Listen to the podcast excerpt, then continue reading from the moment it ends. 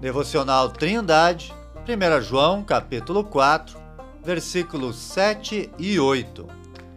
Amados, amemo-nos uns aos outros, porque o amor é de Deus, e qualquer que ama é nascido de Deus e conhece a Deus.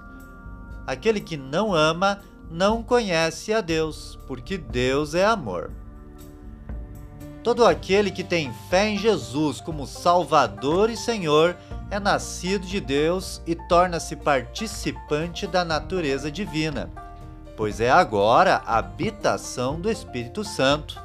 1 Coríntios, capítulo 6, versículo 19.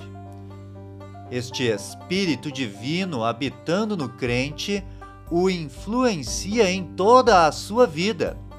Seus planos são mudados, seus hábitos são trocados e onde uma vez só havia egoísmo, agora passa a haver cuidado e amor para com os outros.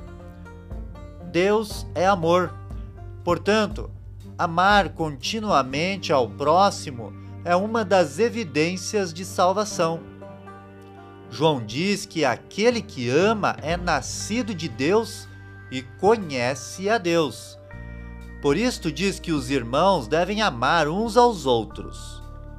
Em contrapartida, os falsos mestres presentes nas igrejas no tempo do apóstolo não demonstravam cuidado para com os irmãos, mas se preocupavam apenas consigo mesmo.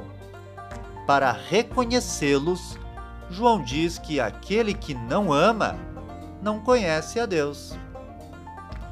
Querido ouvinte, até o pior dos incrédulos pode ter uma ou outra manifestação isolada de amor. Mas andar continuamente em amor prático uns pelos outros, como um hábito diário, só é possível para aqueles que já nasceram de Deus e estão sendo continuamente transformados pelo Espírito Santo que neles habita.